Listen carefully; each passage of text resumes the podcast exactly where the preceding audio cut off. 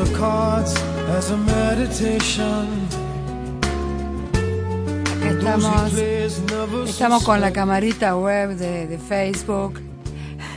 Lo estoy usando, así que y están saludándome algunos. Acá hay varios amigos de Facebook eh, que suelen acompañarme cuando hago alguna de estas de estas incursiones con la camarita. Eh, ahora voy a cortar eh, en mi compu porque se, se acopla, pero la verdad es que yo amo la tecnología porque me parece que bien usada nos permite comunicarnos y sacar, eh, aprovechar al máximo cosas que de otra manera serían eh, imposibles, totalmente imposibles, ¿no? Eh, la radio, como el otro día cuando hablábamos en el, al aire con Cristina Wargon, ella decía que, que le gustaba mucho la radio porque a pesar de todos los cambios es algo que permanece y que va a seguir permaneciendo, ¿no? porque tiene algo, algo, algo muy especial. Pero si a la radio, que de por sí tiene esta magia, se le suma la imagen, que ustedes vean que, que no es solo un sonido y una voz, sino que existimos, que somos personas que estamos eh, acá acompañándolos y que tenemos, eh, tenemos, estamos de repente desde tomando algo mientras estamos en una computadora armando un programa. Estamos haciendo lo mismo que ustedes, estamos compartiendo, es una palabra que a mí me encanta. Así que bueno, eh, era importante esto de hacer la primera transmisión eh, en la camarita de, de Facebook. Y bueno, después estaba mi hermano ahí al aire, así es que Mario, gracias por... Acá los parientes son los primeros que participan.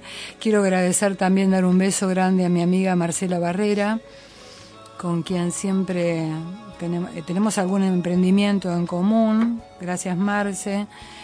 Eh, y bueno, eh, sigamos entonces con lo que estábamos trabajando, que es este tema de la procrastinación ¿no? y de la postergación. Eh, ¿Qué otra cosa podríamos pensar? ¿Por qué nos perjudica? ¿En qué nos perjudica? ¿Y cómo podría uno hacer para darse cuenta?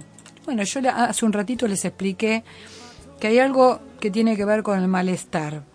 La vida está llena de momentos de malestar, esto es indudable. Pensar que uno va a ser feliz en algún momento cuando deje de sentirse, de sentir malestar, es una pretensión medio tonta. Eh, porque en realidad el malestar es parte de la vida misma. Si no, no hubiese habido filosofía de hace miles de años. ¿eh? Y la filosofía, por ejemplo, fue una de las primeras formas en que la gente trataba de convivir con el malestar. ¿Y cómo hacía? Y trataba de encontrarle un sentido. Entonces decía, bueno, esto me duele o me siento mal, pero y es por algo. Me pasa por algo. Entonces, como me pasa por algo, ya me lo banco uno puede tolerar mejor aquellas cosas que a las cuales les encuentra un sentido. Esto es indudable. ¿eh? Entonces muchas veces cuando uno le explica, bien, bueno, mira, vos te pasa esto, por esto, por esto, uno es como que ahí se, se puede, puede, digamos, soportar mejor, puede empezar a bajar la ansiedad, puede hasta acompañar un proceso que es inevitable. ¿eh?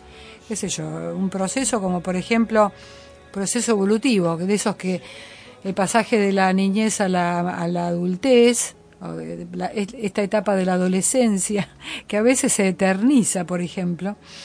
Y bueno, a veces es difícil esto de llevarla, de, de atravesarla sin padecimientos, sin malestares. La misma vejez, el hecho de ir perdiendo perdiendo funciones a las cuales uno estaba habituado, porque la verdad es que hay que convivir en este momento en que uno llega a edades avanzadas que antes no llegaba. Ahora tenemos que contar que en nuestra vida hay una edad más que hace 20 años atrás, 30 años atrás, no existía. Nosotros antes hablábamos de la tercera edad.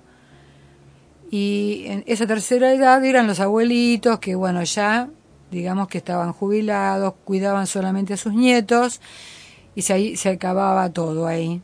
O sea, no había esta cuarta edad que estamos bien, es bien evidente hoy en día, donde los abuelitos no solo que ya, eh, bueno, si bien pueden cuidar a sus nietos, pero pueden hasta empezar otra vida después de jubilarse, hasta hacer otra carrera, hasta dedicarse a otras cosas y llegar a los 90 años tranquilamente, ¿eh? cuando antes el promedio de vida y podía pasar por los 60 y pico, 70. O sea, estamos en una eh, en un paradigma diferente donde aparece una cantidad de años de vida, lo que uno llama en sociología vida, útil, ¿no? O vida vida productiva, vida lúcida, en el cual uno, uno eh, todavía no sabe muy bien qué hacer, porque la verdad es que no estamos todavía preparados para esto que estamos pasando. Yo siempre digo que los, seres humanos no nacemos con un manual de instrucciones. Entonces, de repente nos vemos como abuelas, en el caso mío que tengo un nieto de cinco años, y esto lo he discutido con Cristina Wargon, por ejemplo, que ella decía que las abuelas tenían que dedicarse a, eh, bueno, tenían que cerrar todo atisbo de sexualidad porque eran abuelas. Y que la criticaba a determinado personaje, bueno, de la farándula porque era una abuela que tenía un romance, ¿no? Entonces yo decía que me parecía que teníamos que reubicarnos, porque este es un momento eh, diferente a otros momentos y por lo tanto hay que repensar los valores. No quiere decir que uno le falta el respeto a los vínculos familiares, pero me parece que es importante que repensemos que estamos viviendo una época donde todo está cambiado, donde una abuela no, se, no, no está, no es la misma abuela de hace 30 años atrás. No nos vestimos diferente, no hacemos las mismas cosas y aparte no se espera lo mismo de nosotros y no nos sentimos igual desde lo social, desde lo exterior y desde lo interior, ustedes piensen una cosa, desde la pastilla anticonceptiva hasta el hecho de que a uno le dan hormonas cuando se le retira la menstruación y entonces eso hace que uno permanezca como más activa, no esté eh, de a poco marchitándose muy rápidamente como años atrás. Todos estos, estos pasos de la tecnología incorporados a la vida cotidiana ha hecho que la vida cambiase. Y a los hombres, que escúcheme una cosa, la pastilla azul, o sea, estoy hablando de las mujeres porque, bueno, porque es lo que, me, lo, que más conozco de, mano, de primera mano, pero ¿qué hombre hoy en día no puede decir que le ha cambiado su vida el hecho de, de que hoy en día dispongamos de Viagra? Que antes la sexualidad se limitaba hasta el momento en que la erección se daba naturalmente, pero si uno tenía un problema, porque por ejemplo entraba a tener hipertensión, ¿y quién no tiene hipertensión a partir de los 40 años, 40 y pico? Todo el mundo, la mayoría. Entonces tenía que tomar una pastillita para la hipertensión y entonces empezaban los problemas. ¿Por qué? Y porque la pastilla para la hipertensión, entre otras cosas, tiene este esta consecuencia a veces, ¿no? Que justamente porque hay que bajar la presión, no permite que haya una buena erección. Entonces eh, el hombre ya se veía a sus 40 años con problemas sexuales, ¿sí? Hoy en día está el Viagra. Está bien, hay que preguntar al médico si se puede tomar, no es una pastilla para tomarlo como, como, como quien come un chicle, ¿eh? Pero quiero decir que hay muchas cosas que hoy en día han hecho que nuestra vida yo no sé si que seamos más felices, porque eso es otra cosa, pero sí que es más larga. Tenemos más años de vida. Y eso es algo que me parece que amerita que lo repensemos, porque no es lo mismo vivir como se vivía en la época de Alejandro Magno, 30 años, que vivir casi 100. Me parece que eh, son tres vidas de Carlo Magno o cuatro. Me parece que habría que repensar. Eso es lo que, lo que se me ocurre a mí, ¿no? Pero bueno, tenemos una columnista también, que ustedes la han escuchado porque estuvo acá en vivo y en directo el primer programa nuestro de, chat privado la semana pasada, y eh, que yo le, pregunté qué, qué pensaba ella con respecto a este tema de la procrastinación. Y mm, bueno, Lucía Guadalupe Jiménez Giralt, ella mandó por escrito, ¿no? Eh, lo que pensaba, porque ella le gusta mucho escribir, pero a mí me pareció que era interesante escucharla decirlo. Entonces se los voy a pasar para que ustedes la escuchen. A ver qué le pasa, qué, le pasa a ella con esto de la procrastinación, ¿no? A ella como, como persona.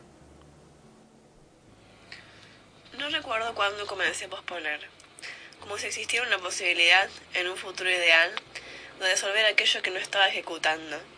Creo que por mi parte siempre tuve mucha imaginación, lo cual me dificultaba creer en que quizás un buen día yo no iba a poder postergar. Uno suele empezar de a poco, con pequeñas cosas, hasta que se acostumbre, y parece difícil pensar en que está mal. El miedo al fracaso tiene mucho que ver, el cual se encuentra directamente relacionado con el temor a enfrentar la realidad. A veces lo más rápido y eficaz es salir de un apuro inventando un salvavidas. El problema es que tarde o temprano, el procrastinador puede posponerse a sí mismo, tan solo por el mero hábito harto conocido de haberlo hecho de forma cuasi excesiva. De algún modo, cuando no resolvemos una cuestión con alguien y simplemente nos evadimos, estamos no resolviendo con nosotros. No es que fulanito desaparece y seguimos con nuestras vidas como quien no quiere la cosa. Al contrario, cada persona con la que no resolvemos algo se inserta en un placar, acabando esto en un colapso. Procrastinar puede ser gracioso, una que otra vez, sí, pero la rutina de procrastinar es una negación completa de que el tiempo no existe más que como metáfora. Hay una contraposición entre el hecho de que desde chicos, en Occidente, nos hemos gobernados por la idea del reloj imaginario. De hecho, hace meses que dejé de tener un reloj en la pared porque se rompió, pero yo sigo mirando el lienzo blanco en busca de la hora. Esa costumbre de saber que hay una hora vigilándonos desde siempre nos confunde, ya que no hay una enseñanza continua de que el tiempo es relativo. ¿A quién le conviene después de todo decirle eso a un otro? Sin embargo, sentándonos a debatir la cuestión con delicadeza, podremos llegar a la conclusión de que no hay ninguna seguridad de que mañana las cosas vayan a estar mejor por ser otro día con nombre. Sí, seguiremos teniendo el tiempo del social, ese que por el momento no planea irse a ningún lado. Habrá que pagar facturas y mantener en pie el engranaje que registra en un papel si vivimos o no. Pero, ¿y nuestro tiempo? ¿Dónde queda? ¿En qué espacio? ¿Por qué creemos tantas veces en la doctrina del otro día invisible? El miedo nos lleva a pensar que mejor mañana, mejor mentirnos por otros cinco minutos más de irrealidad, como una droga. Procrastinar en exceso no es otra cosa que convertirse en un adicto a la ilusión. Propongo algo. Tratemos de pensar en la cantidad de metáforas que encabezan nuestras vidas. Por ejemplo, la del tiempo como dinero. O la de arriba es mejor. Por eso no soportamos estar mal y mejor evadirnos. Ahora bien, si todos los días vivimos bajo el mando de ciertos acuerdos impuestos, ¿Por qué no crearnos una metáfora en la cual el tiempo somos nosotros? Si el tiempo es uno, procrastinar es admitir que no estamos del todo comprometidos con nuestra vida. En consecuencia, asumir un conflicto. Entonces tenemos dos tiempos, el de lo social y el nuestro. Con respecto al primero no podemos hacer gran cosa, pero el segundo nos compete solo a nosotros, siendo que somos nuestra propia hora. No dárnosla es evitar vivir. Creo que en la educación no se enseña que cada uno tiene su hora no se explica con suficiente ahínco que este reloj es únicamente nuestro y de nadie más, que no darle cuerda es dejarnos a la deriva. No se trata de no creer en un mañana, sino de proyectar a través de una afirmación consciente del hoy. Hay un reloj que siempre está ahí, le falta otro, y es el que tiene más probabilidades de no estar en un futuro cercano. Nadie va a pagar por mantener un reloj si no se da la hora. Bueno, me parece que hay una frase que dijo esta columnista, que es que procrastinar es como ser adicto a una ilusión. Y ser adicto es un tema, un tema difícil, ¿no? Porque, porque cuando uno es adicto es un esclavo y encima no tiene palabra. No tiene palabra y cuando ella habla de que no hay compromiso en el adicto, en el perdón, en el procrastinador, estábamos hablando de eso, eh, y bueno, sí, hay algo con el orden del no compromiso con el ahora. Cosas eh, interesantes, ¿eh? ¿eh? sumamente interesantes.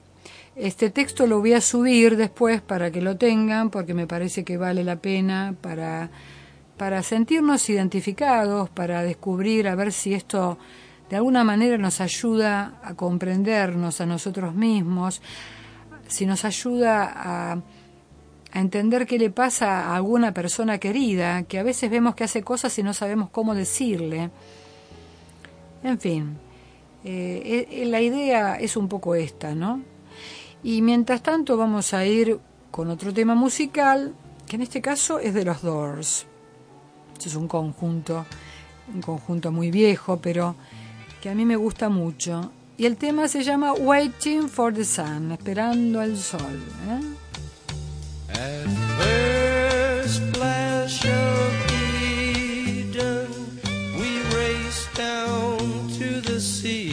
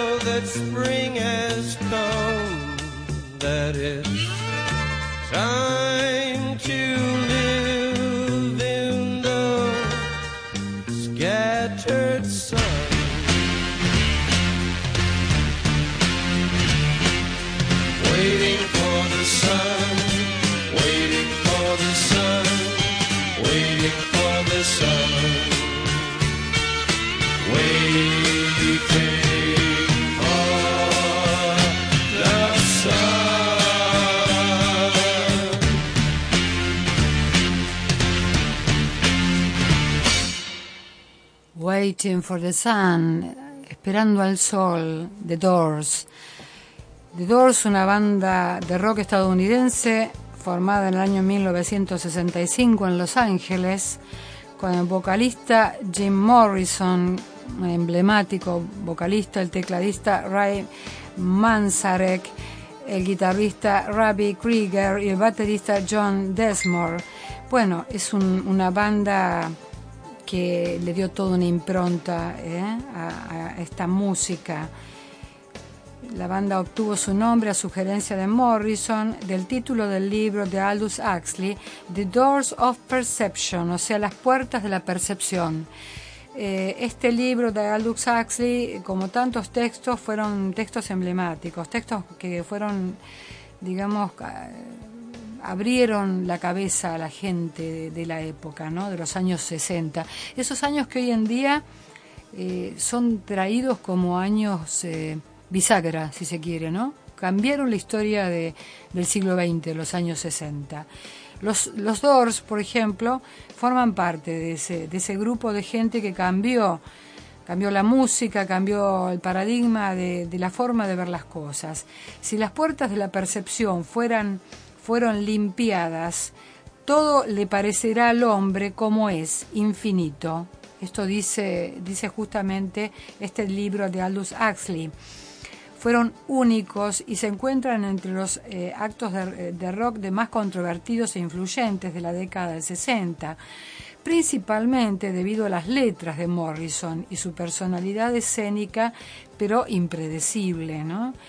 Después de la muerte de Morrison, en 1971, los miembros restantes continuaron como un trío hasta la disolución del conjunto de la banda en el año 73.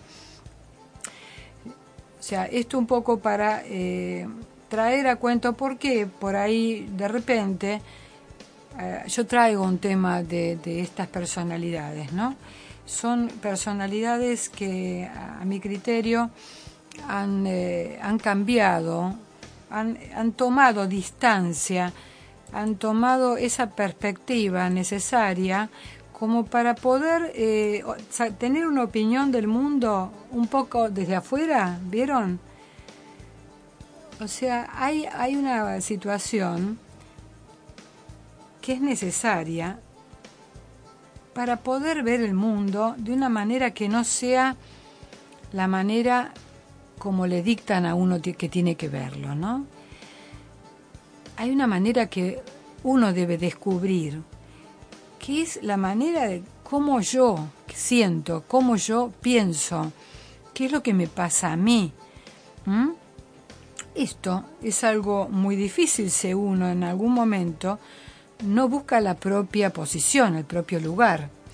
Entonces, eh, bueno, uno suele decir de la gente que hace esto, que toma un poquito de distancia, eh, qué originales que son, ¿no? Qué, gente original, son transgresores, son gente que, sí, son gente que rompe con determinada, con determinados prejuicios, porque en definitiva no se trata de otra, de otra cosa, sino de prejuicios. Entonces, eh, me parece que el hecho de poder animarse a correrse un poquito del marco, de lo establecido y nos ayuda a no quedarnos pegados con cosas que ya no están, que ya no sirven, que están en desuso.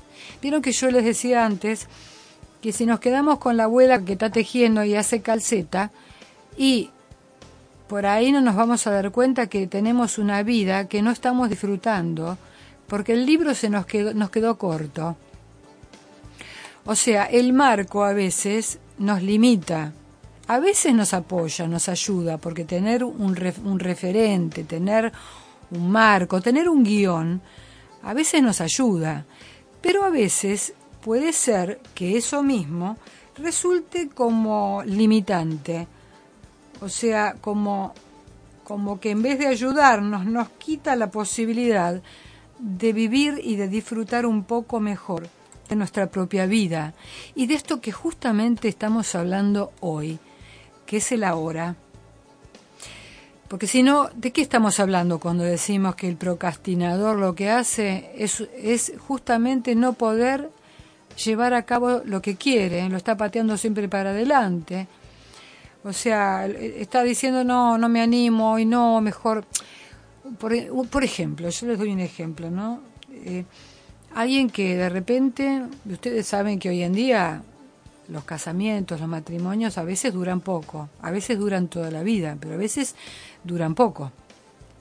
Entonces es bastante habitual esta situación en la cual tanto un hombre como una mujer ya tiene, ha, ha visto resquebrajada a su pareja y tiene otra, tiene una novia por ahí, pero todavía tiene una mujer.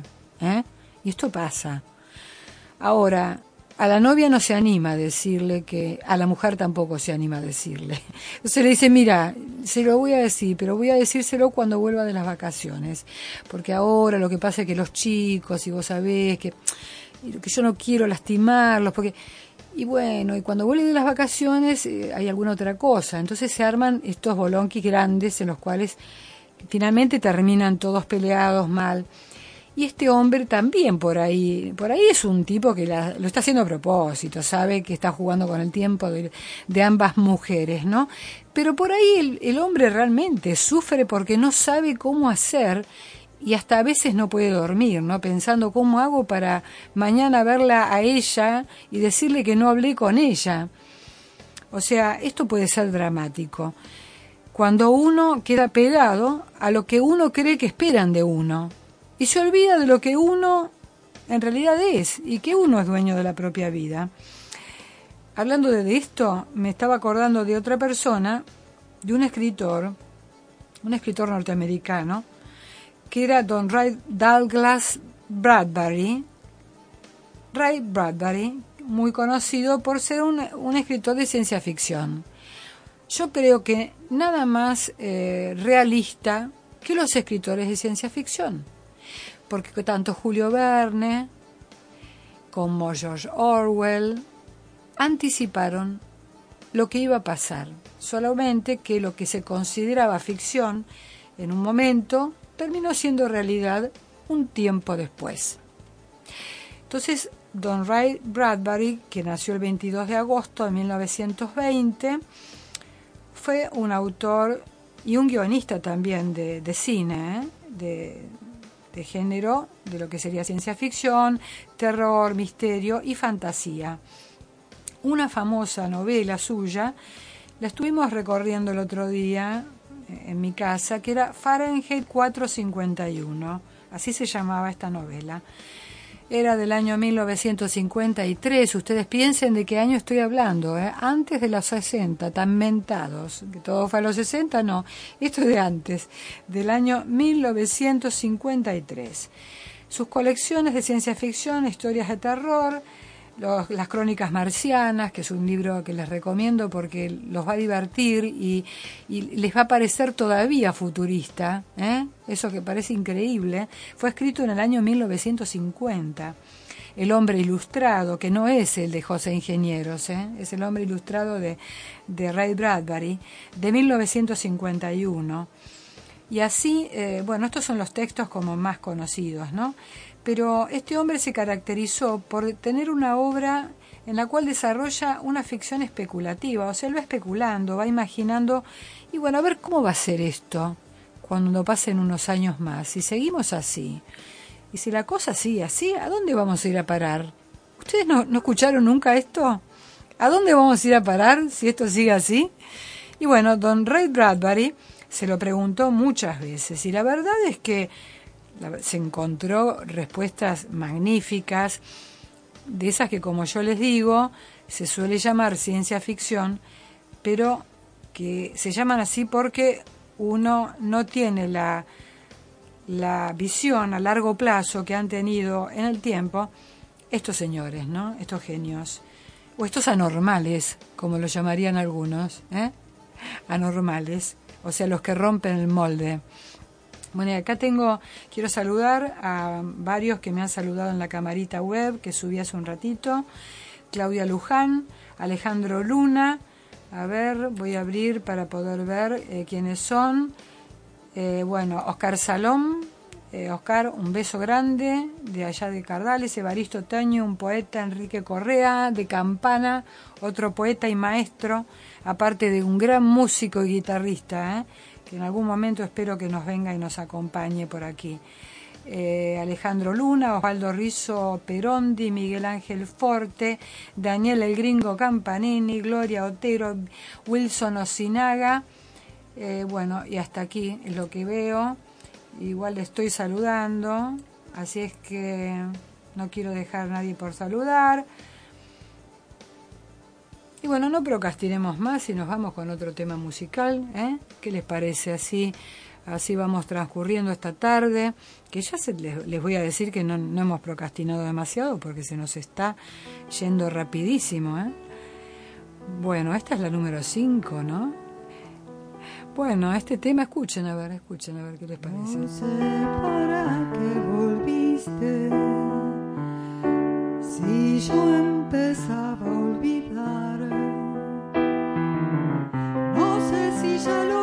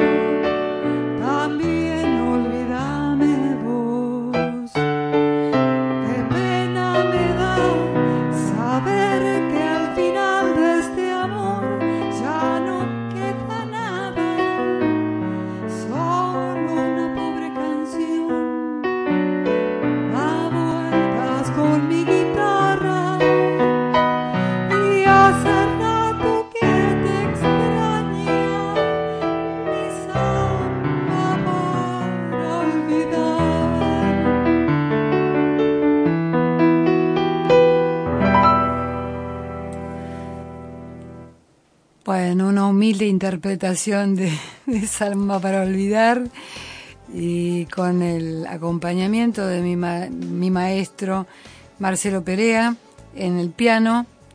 Eh, Marcelo, un beso grande. Marcelo es un, un ser especial que yo quiero mucho, aprecio mucho y espero que en algún momento lo tengamos aquí en vivo. Es una personalidad, eh, musicalmente hablando, eh, es muy conocido y muy, eh, sobre todo en el noroeste, en Córdoba y en sus pagos, él es de Santiago del Estero. Eh, y quizás en Buenos Aires no tanto, pero tiene un estudio y el aulita, como él le llama, donde vamos y donde los que vamos allí somos felices porque cantamos. Y cantar es una de las formas de la felicidad. Así es que un abrazo grande a mi profe Marcelo Perea, que el sábado está cantando justamente, está tocando con Guillermina Becar Varela. ¿eh? Así es que seguramente los, los estaré viendo. Acá tengo a Osvaldo Rizo Perondi, que es un propietario de Radio Espacio 0 FM 90.1 en el- la localidad de Huinca Renancó. Huinca Renancó es un pueblo del sur de la provincia de Córdoba y que nos está escuchando y es seguidor de Facebook. Y bueno, como vieron que esto es así, de radio a radio y de, de, mm, en, Facebook mismo, hay esta cosa de, de seguirse, ¿no? Me pregunta cómo me sigue y bueno, a través de, del link de Radio Estudio, ¿eh? que ya le voy a pasar para que, para que estemos conectados, por ejemplo, con Huinca Renancó, que son creo que 120 kilómetros de Córdoba, de Córdoba capital. Así es que, y bueno, eh, gente, más gente, Matías Carretero, un beso Matías Carretero, gente que está, mm, que está acá en contacto, que quiere, mm, quiere de alguna manera comunicarse. Quiero comentar algo también para, para quienes, para ustedes que nos están siguiendo ya, a quienes considero mis seguidores, y es, es, es lo siguiente, he estado hablando con el presidente de la Sociedad de Escritores de la provincia de Buenos Aires, lo que se llama la CEP, con S-E-P, así como se escribe, es una sigla, que en este momento está justamente en Mina Clavero, Córdoba, estoy viendo en Facebook. Se fue ayer de vacaciones porque la verdad que estaba agotado Roberto Maquió es el presidente de la Sociedad de Escritores y está haciendo un trabajo realmente muy interesante porque, porque en general eh, se suele tomar la profesión de escribir no como una profesión sino como un pasatiempo o un hobby. Y de hecho escribir lleva bastante trabajo, hay que dedicarle mucho tiempo. Y a veces no solo es el tiempo que uno le dedica escribiendo, sino el tiempo que uno que tiene que tomarse para desde estimular la imaginación, imaginar qué es lo que va a escribir, eh, un montón de cosas ¿no? que, que, conlleva esto de, escribir. Entonces, y hay muchas, muchas personas, ¿eh? muchas personitas, grandes, chiquitas, mujeres, varones, y como todo el espectro sexual que ustedes quieran describir en este momento, que, que escriben, que escribimos, y Roberto Macchio está trabajando, por ejemplo, a nivel de, de su de la presidencia de esta de esta asociación, eh, en, por ejemplo, trabajar con el tema de la jubilación de los escritores. Y es un proyecto que ha presentado eh, en la provincia de Buenos Aires, porque lógicamente para quien escribe no es tan sencillo. En general el escritor no tiene las características de un burócrata, es más desordenado, tiene es más difícil, la cuestión laboral es más difícil de, de poder seguir en un escritor, ¿no?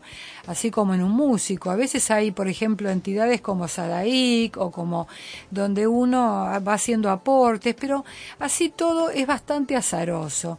Y así todo a veces, por ejemplo, lo que estamos proponiendo a nivel local es hacer un, un concurso un concurso que lo en el marco de la Sociedad de Escritores de la provincia de Buenos Aires es un concurso destinado a aquellos que todavía no han publicado, que no han tenido la, posibilidad de publicar nada, pero que les gusta escribir y lo hacen con asiduidad, ya sea poesía, ya sea cuentos o ya sea novelas. ¿eh? Hay mucha gente que puede escribir y que no ha tenido la posibilidad de darse a conocer.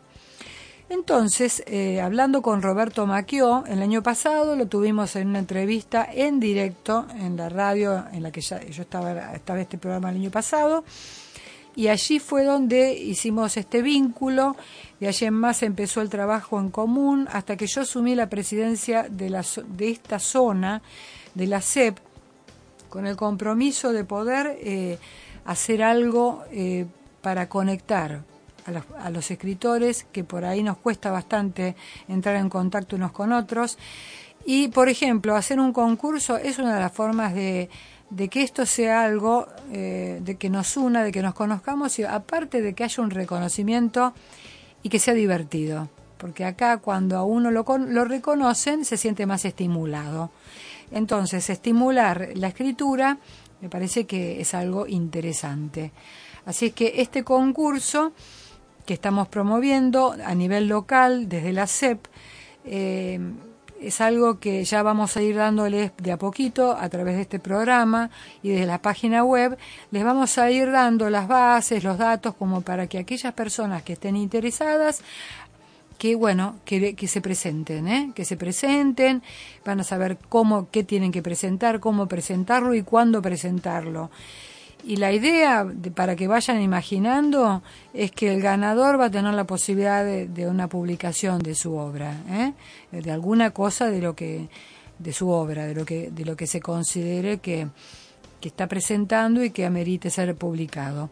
Así es que bueno, esto se los adelanto, es un adelanto que estoy haciendo en este momento en este programa, pero bueno, después seguramente iremos dando más datos acerca de esto y porque justamente me parece que, que es fundamental. Y es fundamental sobre todo, por ejemplo, que, que tengamos material eh, local de lo que se escribe acá. Hay muchos escritores en Capilla del Señor, eh, hay escritores en, Cardales, en Robles, en toda esta zona, hay escritores y, fuera de lo que es nuestro municipio. Y sería muy interesante que estos escritores tengan un espacio. Una de las posibilidades también es que nuestro programa se ha subido en la sede de la SEP. ¿eh? Esto también está. Ellos quieren, les interesa poder estar en contacto y con, de esta manera tendrían acceso en La Plata al material que nosotros estamos transmitiendo en este momento, ¿no? Entonces estamos comunicando cultura, porque en definitiva esto es una forma de transmitir, de comunicar cultura, que es lo que hacemos nosotros, que es la música que escuchamos, que son los libros que, acá se escriben o que proponemos que, podamos publicar, las cosas que nos gusta, de las cuales nos gusta hablar. Por ejemplo, acá eh, en algo que nosotros decimos un pueblo, ¿no? No está tan un pueblo hoy en día, pero, pero todavía nosotros decimos con cariño nuestro pueblo. Yo tenía algo eh, por acá escrito en mi muro de Facebook, justamente, ¿Qué tenía que ver con esto? Aparte, si ustedes quieren datos acerca de este concurso, yo les pido que se dirijan a mi muro de Facebook, porque ahí van a tener, van a seguir, pero en la página también, en la página web van a estar al tanto. Y, y bueno, estaba mirando porque había algo que tenía que ver con algo de un pueblo, del pueblo, que yo he escrito hace poquito. Bueno, acá hay una señorita que me está saludando, Steffi, un beso grande Estefanía. Estefanía, para quien no la conozca, no me acuerdo nunca el apellido de esta chica, ruego disculpas. Cuando presenté mi libro Amor-Odio eh, en el Centro Cultural de los Cardales, siempre me acompañó, tanto en Buenos Aires como en Capital, un violinista, Ricardo. La novia de él eh, su compañera es Estefanía ¿eh? y Estefi es socióloga, así que seguramente la vamos a tener por acá en algún momento. Eh, la sociología es una de las disciplinas más, más atractivas para mí porque nos enseñan a poder justamente hacer esto que yo digo de, de tomar cierta, salirse del marco, ¿no? Salirse del marco y, y poder ver el mundo con otros ojos, con otra óptica. Acá les voy, a, les voy a leer una frase que yo tengo en mi muro, que no es mía. Es una frase de un tipo muy inteligente, que era un psicólogo, que se llamaba Jean Piaget. El, el tipo decía, ¿no?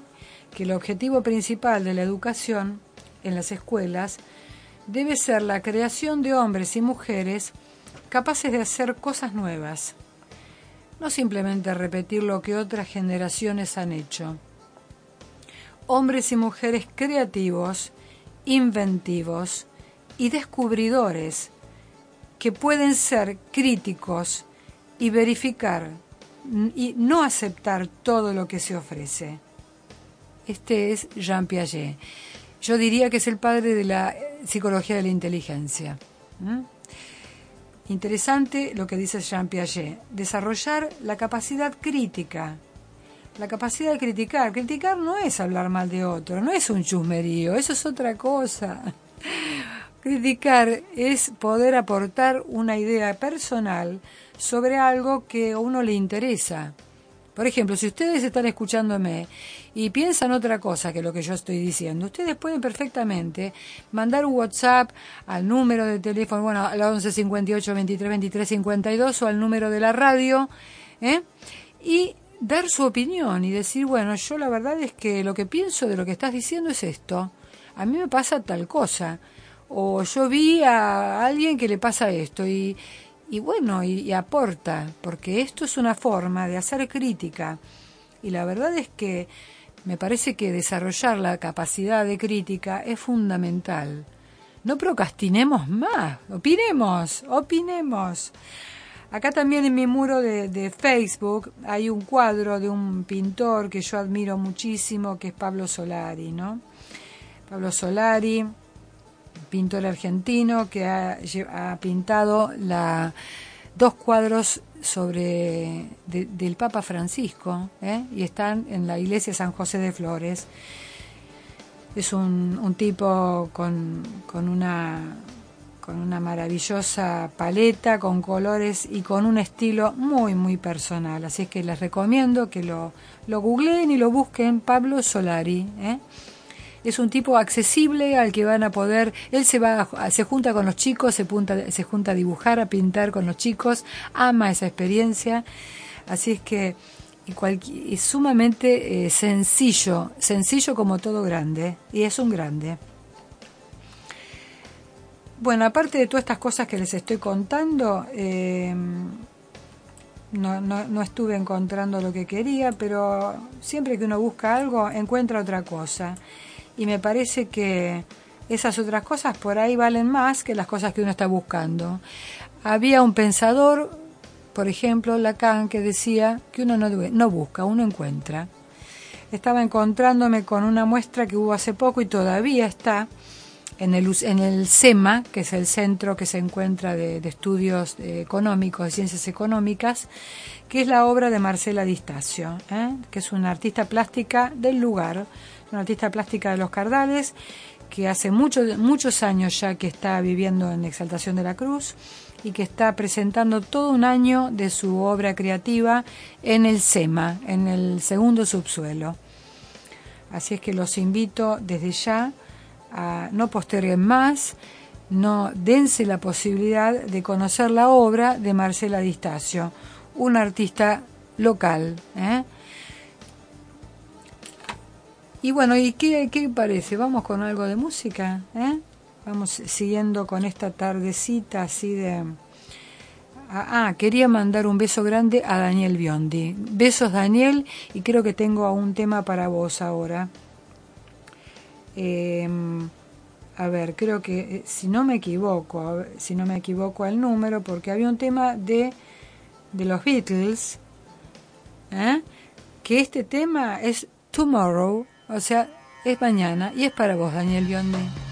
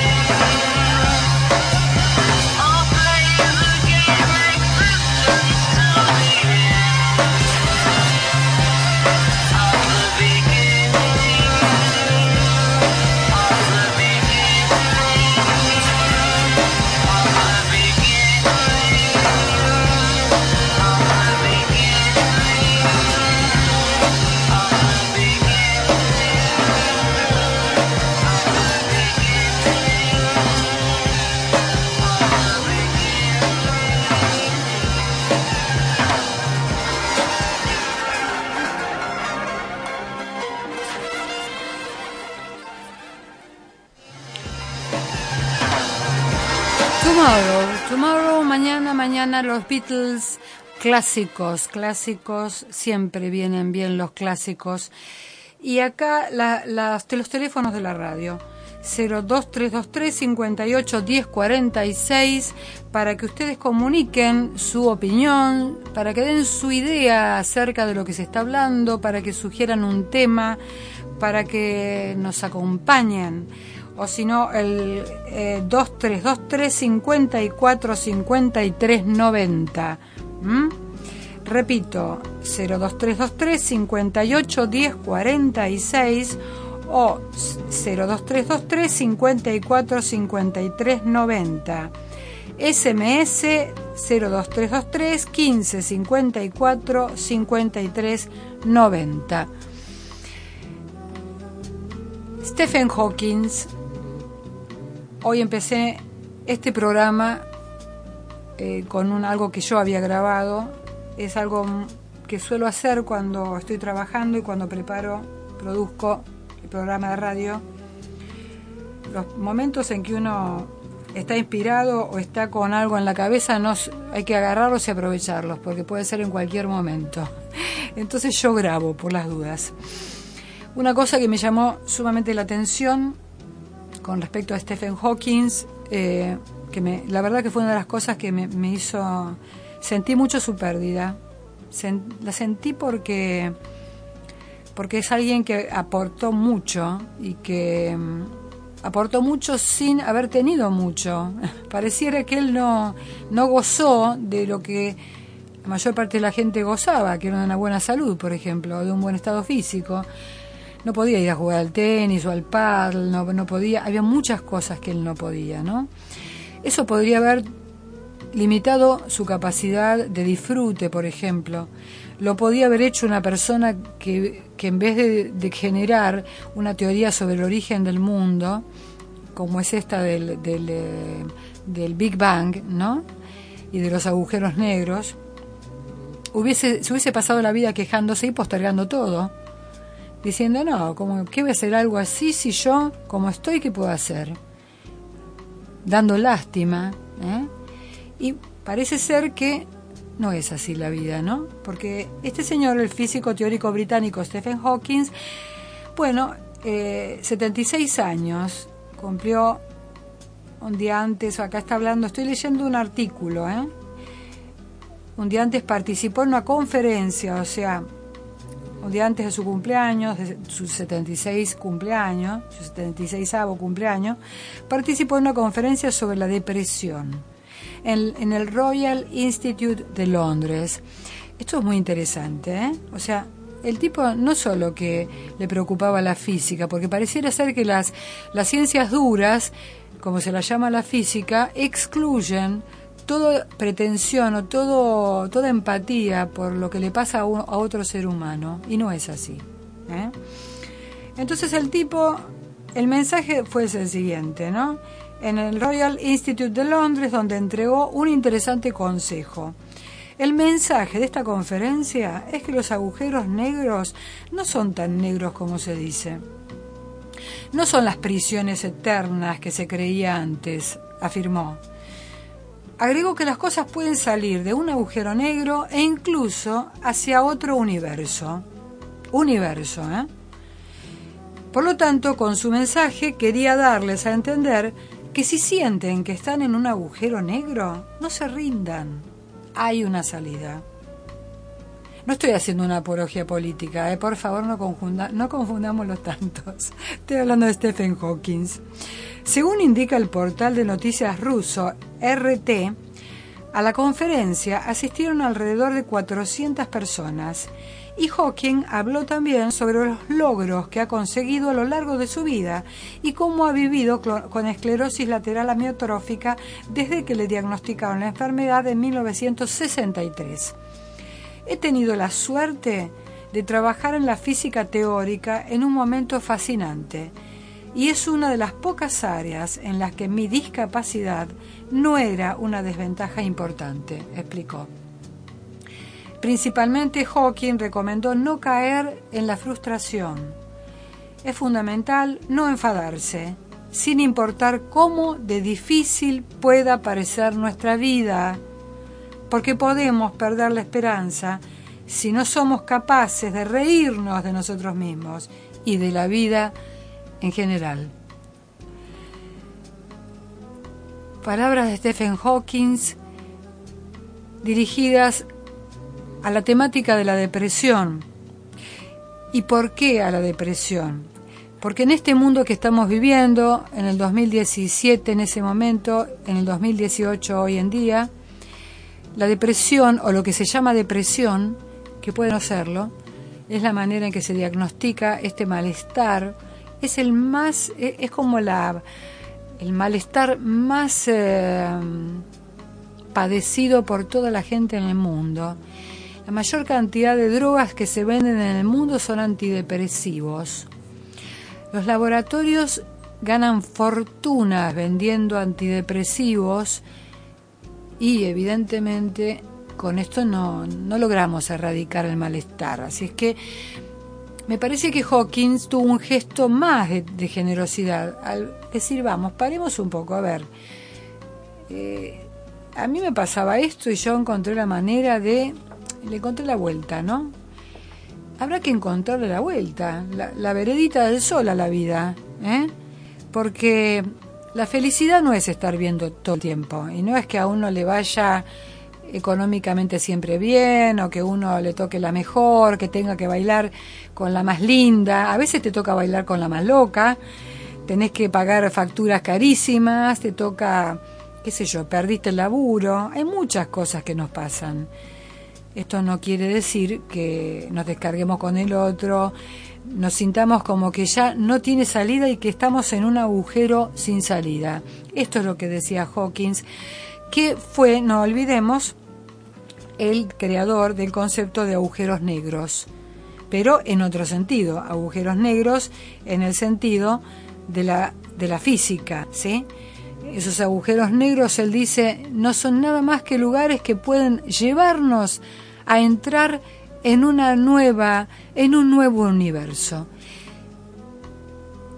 Qué sé yo, esto me hace, a mí me hace vibrar porque, porque pienso que hoy en día, quizás, yo que no soy una persona creyente, pero no obstante, esto me hace pensar que Stephen Hawking está en otro universo en este momento y que simplemente lo que ha hecho es estar hacer un pasaje de un universo a otro.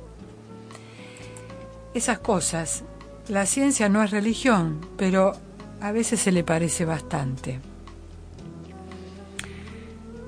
Bueno, y estamos llegando a los últimos minutos de este programa. Eh, quiero agradecerles la compañía, agradecerles la escucha, saludar a todo a todo este municipio, a Exaltación de la Cruz, a Capilla del Señor, donde llego yo y la verdad que entrar por esta ruta ya es una es algo muy lindo, es, es muy agradable la llegada a Capilla. Y bueno, prometiendo que la semana que viene vamos a estar con un tema, un tema interesante que va a salir ya anticipado, que tiene que ver con, con algo que se está en este momento debatiendo en nuestra sociedad. Nosotros no vamos a pretender dar una opinión acerca de que me, que, cómo se debe resolver esto, pero sí la idea es tener la voz de alguien que pueda ayudarnos a pensar y a reflexionar de- desde un lugar, eh, desde un lugar eh, de una palabra autorizada, esta temática, ¿sí? Que justamente tiene que ver con el tratamiento de la ley del aborto. Una persona que yo siempre, a, quien siempre invito porque considero eh, idónea en este tipo de, de cosas, es eh, a Paula Faure.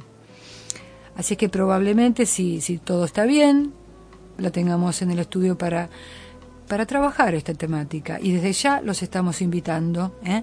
a que participen, a que digan, que opinen y que escuchen. Y nos vamos a ir despidiendo el día de hoy con un tema musical, como todo, como hacemos nosotros, con un tema de, la, de las pastillas del abuelo. ¿eh? Las pastillas del abuelo que ahora cada vez tomamos más pastillas. ¿eh? Hasta el próximo viernes a las 18 con chat privado. Los quiero.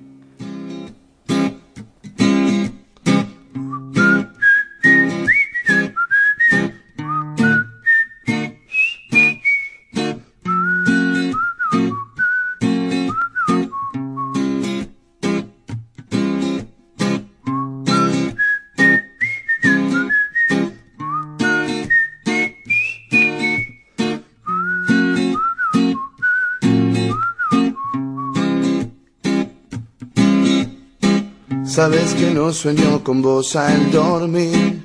No es bueno soñar con los ángeles de hoy. Sabes que miento siempre que hay una buena ocasión.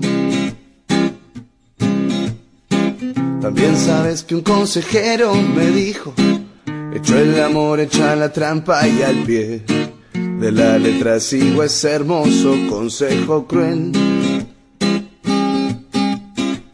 El que no arriesga no gana, dijiste. El que arriesga puede morir por amor. Te dije y comprendiste que no iba a ser yo. El que cubra tu cuerpo en noches de frío. El que te regale rosas sin espinas. El que aparte de ser sexo sea un amigo. El que derroche amor en cada esquina.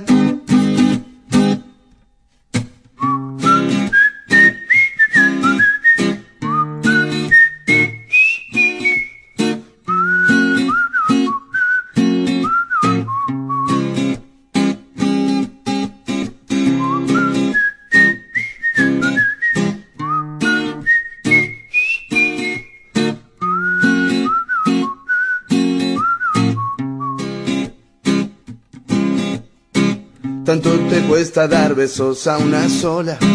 Te juro que amor nunca te va a faltar. Mi amor, eso no importa, lo que importa es variedad. Es mejor ser presa de un hombre y no el polvo. Insípido y oscuro de más de dos. Dijiste y comprendí que no ibas a ser vos. La que comparta mis besos con cualquiera. La que pise fuerte el acelerador. La que quiera hacerlo de muchas maneras. La que sepa bien fingir cuando no haya amor. Pero les cuento, señores, que me asombra lo mucho que puede cambiar la mujer.